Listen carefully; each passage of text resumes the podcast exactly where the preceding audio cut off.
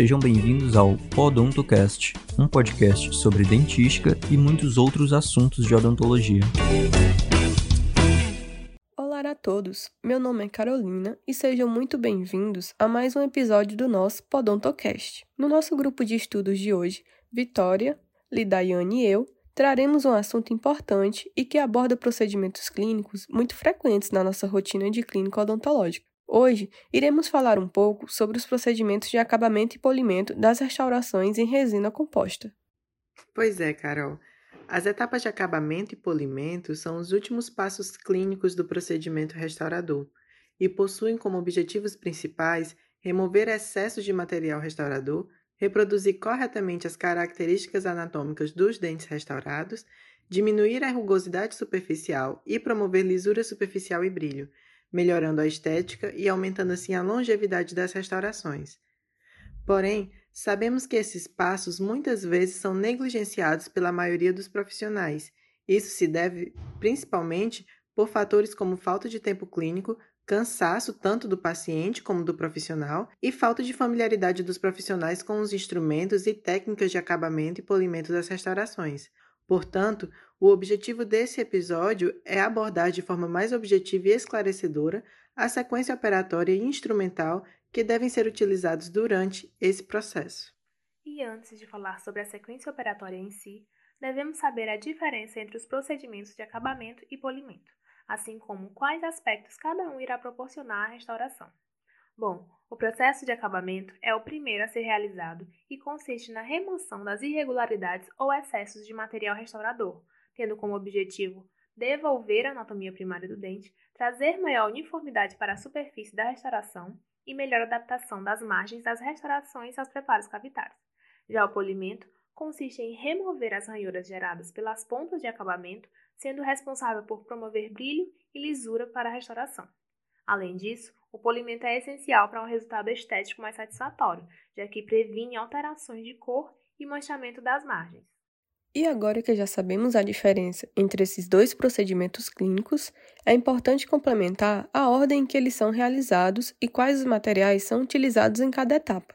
Portanto, didaticamente, esses passos podem ser divididos em acabamento inicial, acabamento intermediário e o polimento final. Bom, o acabamento inicial é feito logo após o término da restauração e objetiva a remoção dos excessos proximais e cervicais. Além disso, também é responsável pela correção do contorno da restauração.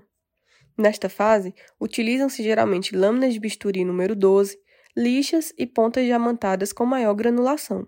Já no acabamento intermediário, utilizam-se lixas de menor granulação, discos abrasivos e pontas diamantadas de menor granulação.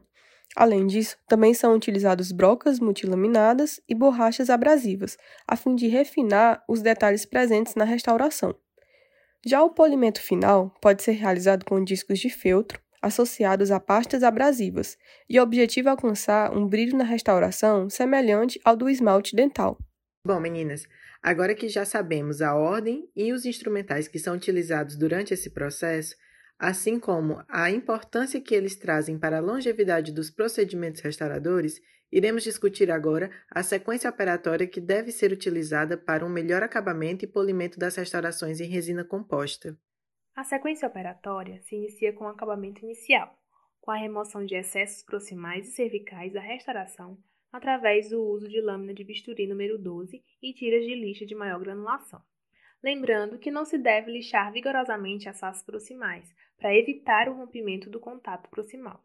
A tira de lixa deve ser posicionada preferencialmente em forma de S e utilizada em movimentos de vai e vem, com o objetivo de confeccionar uma superfície proximal convexa.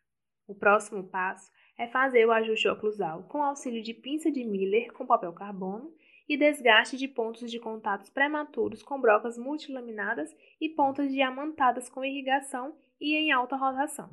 Inicia-se então o acabamento intermediário, em que são realizados ajustes nas superfícies livres com o uso de discos abrasivos em baixa rotação e ou pontas de borracha de maior granulação e pontas diamantadas de granulação fina em alta rotação, com o objetivo de refinar detalhes de escultura concavidade e convexidades.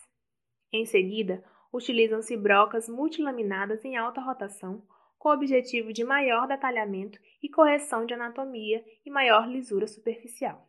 O último passo consiste no polimento final, que se inicia com a utilização de borrachas abrasivas de menor granulação, de diferentes formatos em baixa rotação. Após isso, utiliza-se escovas abrasivas ou discos de feltro, também em baixa rotação, associados a pastas abrasivas para polimento, para proporcionar o brilho final da restauração.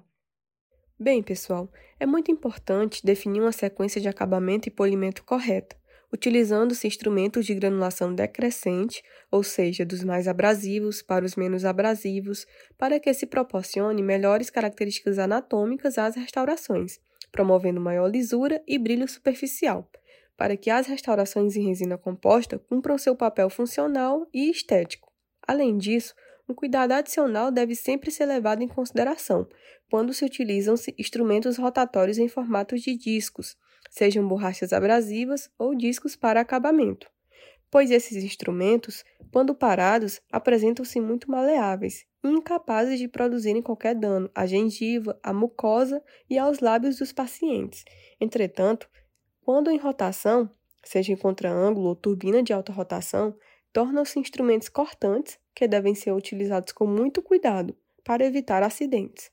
Outra consideração, como já comentado, é que em muitos casos os procedimentos pós-restauração são negligenciados por diversas razões. Entretanto, sabemos que o correto seria somente considerar as restaurações finalizadas após todos os procedimentos de ajuste oclusal e acabamento e polimento, pois desses procedimentos dependem a aparência invisível e a correta função das restaurações. Bom, pessoal, chegamos ao final de mais um episódio em que abordamos sequências clínicas de acabamento e polimento de restaurações em resina composta para dentes anteriores e posteriores. Espero que vocês tenham gostado e que esse conteúdo possa trazer mais segurança e conhecimento para suas atividades clínicas. Muito obrigada e vejo vocês no próximo Podontocast.